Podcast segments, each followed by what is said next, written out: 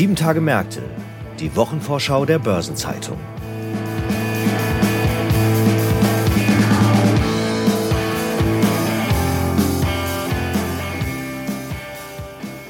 Herzlich willkommen zu einer neuen Episode von Sieben Tage Märkte, dem Wochenausblick der Börsenzeitung. Wir blicken heute auf die Kalenderwoche 48. Ich heiße Sabine Reifenberger, bin Redakteurin der Börsenzeitung und in den kommenden etwa 20 Minuten blicken wir auf die Events und Termine der nächsten Woche, unter anderem das Eigenkapitalforum hier in Frankfurt, die NordLB macht Quartalszahlen und es gibt Neues von Salesforce. Wir starten aber den Wochenausblick mit einem besonders brandheißen Fall aus der Immobilienbranche. Am kommenden Dienstag gibt es frische Zahlen vom Immobilienkonzern Adler und der steht momentan ordentlich unter Beobachtung. Bei mir ist mein Kollege Helmut Kipp, Redakteur im Unternehmensressort der Börsenzeitung und langjähriger Beobachter der Branche. Hallo Helmut. Hallo Sabine. Helmut, Adler ist im Moment ein Fall, der extrem unter Beobachtung steht, denn es lief schon mal besser, muss man sagen. Gegenwind auf allen Ebenen und man muss ja sagen, auch eine langjährige in der Branche geübte Gegenmaßnahme. Wenn es nicht läuft, verkaufe ich etwas Tafelsilber. Klappt im wirtschaftlichen Umfeld zuletzt nicht mehr so richtig, oder? Ja, das klappt bei Adler nur noch sehr eingeschränkt. Viele Wohnungskonzerne haben sich ja einen Akquisitionsstopp auferlegt oder sind sogar auf die Verkäuferseite gewechselt. Aufgrund der stark gestiegenen Zinsen herrscht Flaute auf dem Transaktionsmarkt und gerade große Portfolios sind derzeit schwer zu verkaufen. Hinzu kommt, dass Adler stark unter Druck steht und das weiß ja jeder im Markt. Interessenten werden also Preisnachlässe verlangen, doch Notverkäufe mit saftigen Abschlägen sind weder im Interesse des Unternehmens noch der Gläubiger. Die Folge ist nun, dass Adler beim Verkaufsprogramm ziemlich hinterherhinkt. So ist der Verkauf der Enkeltochter Breck Capital geplatzt, weil der Wohnungskonzern LEG seine Kaufoption nicht gezogen hat. Das sind natürlich Mittel, die hätte jetzt Adler im Moment gut gebrauchen können, denn äh, da entgehen ihnen natürlich beträchtliche Einnahmen. Wie steht es denn um die Liquidität nun? Ja, die Lage wird schwierig. Im nächsten Jahr müssen nämlich Bonds und Bankkredite im Volumen von mehr als einer Milliarde Euro zurückgezahlt werden. Dafür reicht die vorhandene Liquidität nicht aus. Und über den Kapitalmarkt kann sich Adler kein Geld mehr beschaffen. Dieser Weg ist infolge der schwierigen Finanzlage und des fehlenden Testats versperrt. Über das Testat müssen wir gleich noch genauer sprechen. Wir gucken zunächst mal noch auf eine Zahl. Das ist nämlich die magische 60, die da am kommenden Dienstag in den Fokus rückt. 60 Prozent darf nämlich das Verhältnis der Verschuldung in Relation zum Immobilienvermögen maximal betragen. Wie eng wird es denn? Ja, die Beleihungsquote lag zuletzt, also zum 30. Juni diesen Jahres, bereits bei 58 Prozent, also bedenklich nahe am Grenzwert. Sechs Monate vorher waren es übrigens erst rund 51 Prozent. Theoretisch könnte man sich nun Luft verschaffen, indem man den Immobilienwert hochschreibt. Und infolge des Immobilienbooms waren Aufwertungen jahrelang gängige Praxis in der Branche. Durch den scharfen Zinsanstieg geraten aber jetzt die gutachterlich ermittelten Bewertungen unter Druck. Momentan geht es in der Branche eher um die Frage, ob Wertminderungen notwendig sind. Das Deutsche Institut für Wirtschaftsforschung hat beispielsweise gerade prognostiziert, dass Preisrückgänge bis zu 10 Prozent bei Eigentumswohnungen und Eigenheimen durchaus möglich seien. Das würde die Lage natürlich noch mal weiter verschärfen. Und jetzt gibt es ja neben der hohen Verschuldung noch ein weiteres Problem. Du sagtest schon, der Kapitalmarktzugang ist versperrt, weil ein Testat fehlt für den Jahresabschluss. Und noch ungleich dramatischer, es fehlt auch jemand, der ein solches Testat überhaupt erteilen dürfte. Was ist denn da los? Ja, der bisherige Wirtschaftsprüfer, das war KPMG Luxemburg, der hat das Testat für den Jahresabschluss 2021 versagt und die Begründung war, dass wichtige Informationen nicht zur Verfügung gestanden hätten. Für Adler war das Ganze natürlich ein derber Schlag, der noch schlimmer wurde, als KPMG es ablehnte, das Prüfmandat fortzuführen. Adler hat dann im Sommer eine Ausschreibung gemacht, aber niemand hat sich beworben. Und auch die Direktansprache brachte bislang keinen Erfolg. Erschwert wird die Suche sicher durch die laufenden Bilanzprüfungen der BaFin, die sich auf die deutsche Tochter Adler Real Estate beziehen. Die Finanzaufsicht hat bereits sogenannte Teilfehlerbescheide verschickt, gegen die Adler aber juristisch vorgeht. Dass ein so großes Unternehmen jetzt ohne Prüfer dasteht, ist ja was, was einigermaßen ungehört bislang war. Wie sieht denn die Wirtschaftsprüferbranche diesen Fall? Für die ist das doch eigentlich ein Armutszeugnis. Ja, das kann man so sagen. Dabei könnte jeder Prüfer die Bedingungen ja diktieren, unter denen er das Mandat übernimmt, weil so dringend ein Prüfer gesucht wird. Aber keiner traut sich, weil er um seine Reputation fürchtet und Angst hat vor möglichen Haftungsrisiken. Diese Angst hängt wohl auf mit den Manipulationen bei Wirecard zusammen. Dieser Skandal hat dem Wirtschaftsprüfer EY ja schwer unter Beschuss gebracht, wobei man festhalten muss, dass der Fall Adler ganz anders gelagert ist. Jetzt wäre ein testierter Jahresabschluss auch deshalb wichtig, weil der in den Anleihebedingungen festgeschrieben ist. Und äh, während wir sprechen, laufen tatsächlich gerade Verhandlungen von Adler mit den Anleihegläubigern. Während wir hier sitzen, gibt es da noch kein Ergebnis. Das kann sich allerdings wirklich stündlich ändern. Wie wichtig ist denn eine Einigung in der Beziehung und was würde drohen, wenn man da nicht zusammenfindet? Ja, eine Einigung ist extrem wichtig für den Konzern, in der Tat. Zum einen geht es ja darum, das Unternehmen von der Verpflichtung zu befreien, bis 30. April nächsten Jahres einen geprüften Jahresabschluss für 2022 vorzulegen. Und gelingt das nicht und die Deadline würde gerissen, dann könnten die Bondholder ihre Forderungen fällig stellen. Dann wäre Adler also am Ende. Zum anderen braucht das Unternehmen neue Kredite, für die man wahrscheinlich ziemlich happige Zinsen zahlen muss. Auch darüber wird jetzt verhandelt. Es geht um besicherte Finanzierungen, also um Darlehen, die mit Immobilien abgesichert sind. Es geht also schon wirklich ums Ganze bei Adler. Jetzt ist seit Februar dieses Jahres ein Mann an Bord, der in der Branche recht gut bekannt ist, auch noch aus seiner Zeit im Vorstand bei der Vonovia. Das ist Stefan Kirsten. Wie stark hängt denn die Zukunft von Adler auch an der Person Stefan Kirsten? Ja, er spielt bei Adler eine ganz wichtige Rolle. Kirsten hat viele Verbesserungen angestoßen, vor allen Dingen mit Blick auf Transparenz, Corporate Governance und Compliance, also Punkte, die auch am Kapitalmarkt wichtig sind. Und hier lag ja bei Adler vorher vieles im Argen. Und vor allem ist Kirsten unbelastet. Er hat mit den ganzen Anschuldigungen des Shortsellers Fraser Paring nichts zu tun. Da geht es ja um Dinge, die vor seiner Zeit lagen. Also für ihn als Verwaltungsratschef jetzt ein ganz wichtiges Mandat und eine heiße Phase. Was ist denn deine persönliche Erwartung an die Vorlage am kommenden Dienstag? Ja, im Fokus des Investoreninteresses werden ja, wie besprochen, der Verschuldungsgrad und auch die Liquidität stehen. Und rein operativ dürfte der Geschäftsverlauf weitgehend den Erwartungen entsprechen. Die Prognose zum operativen Gewinn, also dem FFO, die hat Adler im Sommer ja angehoben.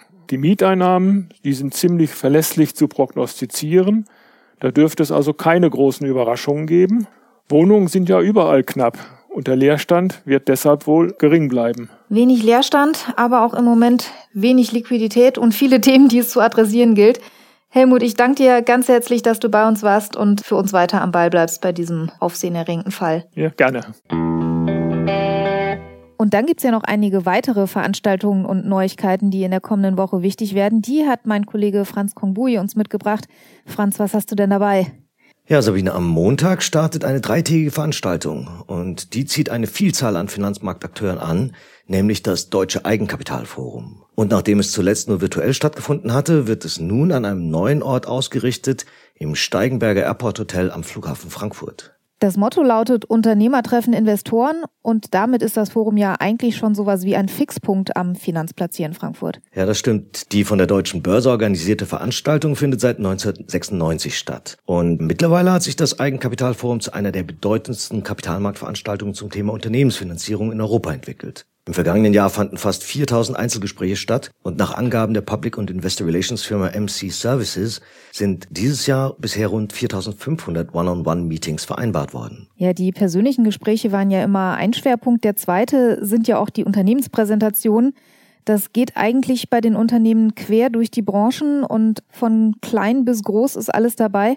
Wer also sich für Geschäftsentwicklungen und Finanzkennzahlen interessiert, wird da auf jeden Fall fündig. Und auch hier steigt die Anzahl der Präsentationen. Nach mehr als 230 im Vorjahr werden es in diesem Jahr knapp 250 sein. Und bei der überwiegenden Zahl der Unternehmen handelt es sich um Aktien- und Anleiheemittenten.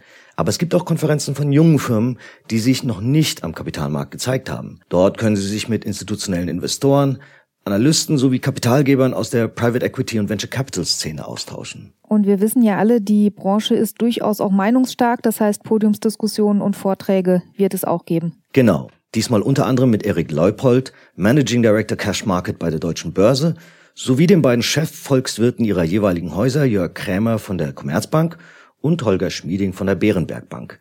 Ich denke, von der Veranstaltung wird es viel zu berichten geben. Am Dienstag legt ja die NordLB ihre Zahlen für die ersten neun Monate vor und die hat ja vor drei Jahren eine milliardenschwere Rekapitalisierung gehabt. Und seitdem befindet die Landesbank sich immer noch im Restrukturierungsmodus, oder? Ja, und voraussichtlich gilt das noch bis 2024. Aber seit Jörg Frischholz den Vorstandsvorsitz Anfang des Jahres übernommen hat, forciert das Institut sein Neugeschäft. Für das erste Halbjahr stand eine Steigerung um 70 Prozent verglichen mit dem Vorjahr zu buchen. Diesen Ausbau zu bestätigen, ist ja sicherlich jetzt auch bei der Veröffentlichung der anstehenden Zahlen der große Plan. Wie sind denn die Perspektiven? Naja, der neue NordLB-Chef hat Ende August bei der Vorlage der Halbjahreszahlen erklärt, die gute Neugeschäftsentwicklung gebe Rückenwind für die kommenden Monate.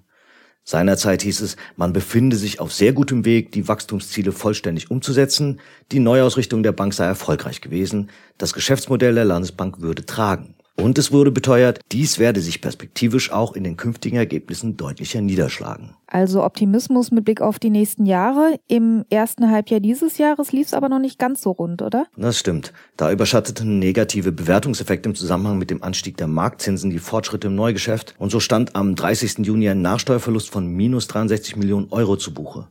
Im Vorjahr waren es noch minus 51 Millionen gewesen. Aber erstmals seit Jahren zeigte sich beim Zinsüberschuss mit einem Plus von 4% eine positive Tendenz. Und das ist ja immerhin die wichtigste Ertragsquelle der Landesbank. Mit Blick auf das gesamte Geschäftsjahr hielt die NordLB zuletzt an dem Ziel fest, das Ergebnis des vergangenen Jahres zu übertreffen. Nachdem das Institut lange von der Schifffahrtskrise gebeutelt worden war, hat es 2021 immerhin einen kleinen Konzerngewinn von 19 Millionen Euro erreicht. Am Mittwoch legt Salesforce die Zahlen aus dem dritten Geschäftsquartal vor. Doch wenn man derzeit über dieses Unternehmen spricht, kommt man ohne einen gewissen Exkurs zu den Vorgängen bei Twitter irgendwie nicht aus. Das stimmt und das liegt in erster Linie an einer Doppelrolle, die Salesforce-Co-Chef Brad Taylor bis vor kurzem innehatte. Der wird sich jetzt aber voll und ganz den Aufgaben bei Salesforce widmen können. Das ist richtig, denn für Salesforce haben die Holzhammer-Methoden des neuen Twitter-Eigners Elon Musk durchaus etwas Gutes. Die umgehende Auflösung des Verwaltungsrates bei dem Kurznachrichtendienst hat zumindest dafür gesorgt, dass Taylor sich hiermit nicht mehr befassen muss und aus der Doppelrolle rauskommt. Immerhin war er im November 2021 innerhalb von nur einer Woche sowohl zum Chef des Twitter-Verwaltungsrats, der mittlerweile aufgelöst ist, als auch zum Co-Chef bei Salesforce ernannt worden. Da hat er sicherlich noch nicht geahnt, wie stark ihn dieser Posten auch bei Twitter noch in Beschlag nehmen würde. Ja gut, aber das Thema hat jetzt Taylor wenigstens nicht mehr an der Backe. Stattdessen darf er sich nun zusammen mit dem zweiten Co-Chef von Salesforce, nämlich Mitgründer Mark Benioff, ausschließlich darauf konzentrieren, den Softwarekonzern auf den Weg zu seinen Mittelfristzielen zu führen. Da hat er ja auch an sich schon genug mit zu tun, denn Salesforce hat sich sehr ehrgeizige Ziele gesetzt. Das stimmt. 50 Milliarden Dollar Umsatz hat sich der Anbieter für Kundenmanagement-Software für das Jahr 2026 vorgenommen. Das ist fast doppelt so viel wie im vergangenen Jahr. Und dabei soll die operative Marge dann bei mindestens 25 Prozent landen. Für das laufende Geschäftsjahr rechnet der Konzern hier noch mit etwa 20,4 Prozent. Da ist also noch ein Stück zu gehen. Wie stehen denn die Chancen, dass diese Ziele erreicht werden können? Na, momentan sorgen eine wachsende Zurückhaltung von Kunden sowie der starke Dollar für einigen Gegenwind. Die Umsatzprognose für den Turnus 2023 musste Salesforce da schon zweimal leicht nach unten korrigieren. Ob es nun bei der angepeilten Spanne von 30,9 bis 31 Milliarden Dollar bleibt, wird sich dann am kommenden Mittwoch zeigen. Wir haben für Sie natürlich auch wieder eine Übersicht über die wichtigsten Termine der Woche dabei. Am Montag treffen sich in Den Haag die Vertragsstaaten der Konvention gegen die Weiterverbreitung von chemischen Waffen zur 27. Konferenz der Vertragsstaaten und in Frankfurt beginnt am Montag das Deutsche Eigenkapitalforum, das bis Mittwoch dauern wird. Am Dienstag veröffentlicht das IFO-Institut in Dresden den Geschäftsklimaindex für Ostdeutschland. In Frankfurt findet der Restrukturierungstag von Börsenzeitung und OneSquare statt. Der Kartellsenat des Bundesgerichtshofs verkündet am Dienstag in Karlsruhe das Urteil zu den Schadenersatzforderungen des Schlecker Insolvenzverwalters. Und in Bukarest ist ein informales Treffen der NATO-Außenminister angesetzt. Am Mittwoch findet in Frankfurt ein Pressegespräch der DK Bank statt. Thema ist der Konjunktur- und Kapitalmarktausblick für 2023 und mit dabei ist unter anderem der DK-Chef Volkswirt Ulrich Kater. In Zürich veröffentlicht die Konjunkturforschungsstelle der Eidgenössischen Technischen Hochschule das Konjunkturbarometer für den Monat November. Die FED legt das Beige Book vor und Indien übernimmt am kommenden Mittwoch den G20-Vorsitz von Indonesien. Am Donnerstag lädt der Gesamtverband der Versicherer zu einem Chefökonomen-Talk zur aktuellen wirtschaftlichen Lage. Mit dabei sind die Chefvolkswirte von Allianz, Munich Re und Swiss Re. Der Verband Deutscher Maschinen- und Anlagenbau legt am Donnerstag den Auftragseingang im Maschinenbau für Oktober vor und in den USA werden die Kfz-Absatzzahlen für November veröffentlicht. In Lodz steht ein Ministerratstreffen der OSZE an. Mit dabei sein werden die Außenminister der 57 Teilnehmerstaaten sowie von elf Partnerstaaten. US-Präsident Joe Biden empfängt unterdessen am Donnerstag Frankreichs Präsident Emmanuel Macron in Washington und außerdem wird am Donnerstag die Zusammensetzung von Stocks 50, Eurostocks 50 und Stocks 600 überprüft. Am Freitag steht dann in Frankfurt die Jahrespressekonferenz des Verbands der internationalen Kraftfahrzeughersteller mit Verbandspräsident Reinhard Zirpel an. Die Société Générale veranstaltet einen Presse-Roundtable zu den Aktien- und Anleiheemissionen des Jahres 2022 und gibt einen Ausblick auf 2023. Und in Essen startet am Freitag der Pressetag zur Tuning- und Motorsportmesse Essen Motorshow. Außerdem gibt es zum Wochenausklang wieder einige Rating-Einschätzungen. Fitch legt Rating-Ergebnisse für die Europäische Finanzstabilisierungsfazilität EFSF und für den Europäischen Stabilitätsmechanismus ESM vor. Außerdem veröffentlicht Fitch seine Einschätzungen für Litauen und Spanien. Moody's legt die Rating-Ergebnisse für Frankreich und Österreich vor und von Standard Poor's kommen Rating-Einschätzungen für Frankreich und für Litauen. Weitere anstehende Termine aus Unternehmen, aus Politik und Wirtschaft und Updates zu den wichtigsten Konjunkturindikatoren finden Sie in der Übersicht heute im Finanzmarktkalender der Börsenzeitung und jederzeit online unter börsen-zeitung.de slash Finanzmarktkalender. Einige runde Geburtstage gibt es in den kommenden Tagen auch zu feiern. Peter Kollmann, bis Ende 2013 im Investmentbanking bei der Bank of America Merrill Lynch und heute CFO bei der Verbund AG in Österreich, wird 60 Jahre alt. Hannes Niederhauser, Vorstandsvorsitzender der Contron AG, feiert ebenfalls den 60. Geburtstag und bereits den 70. feiert der Wirtschaftsprüfer und Steuerberater Joachim Wiese, Vorsitzender des Aufsichtsrats bei Grant Thornton. Dort war er insgesamt mehr als 40 Jahre tätig. Aktuelle Geburtstage und Personalien finden Sie immer auch auf der Personenseite der Börsenzeitung. Außerdem rücken in den kommenden Tagen noch einige weitere Ereignisse in den Blick.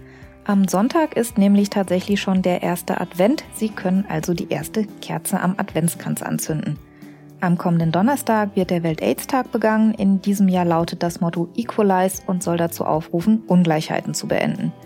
Außerdem markiert der 1. Dezember den meteorologischen Winterbeginn auf der Nordhalbkugel.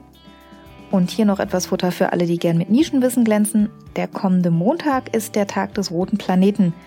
Er erinnert an den Start der Weltraumsonde Marina 4 am 28. November 1964. Das war die erste Raumsonde, die den Mars umrundet hat und Bilder von der Marsoberfläche zur Erde gesendet hat.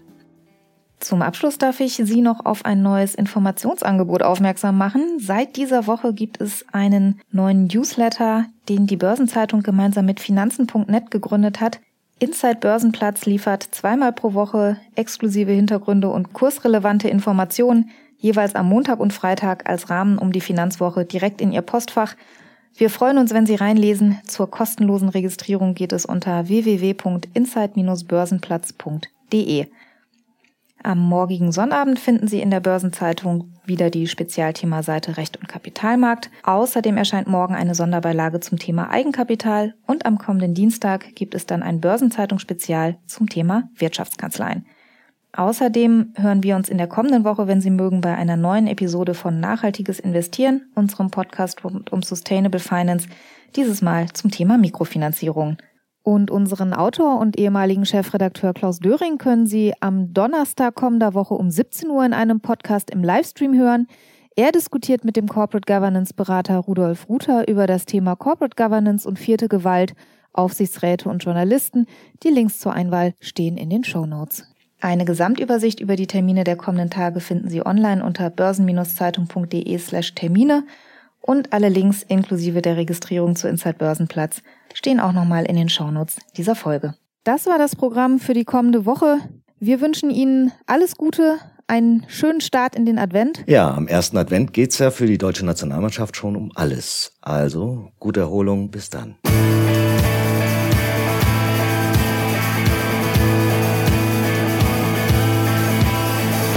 Das war Sieben Tage Märkte die Wochenvorschau der Börsenzeitung.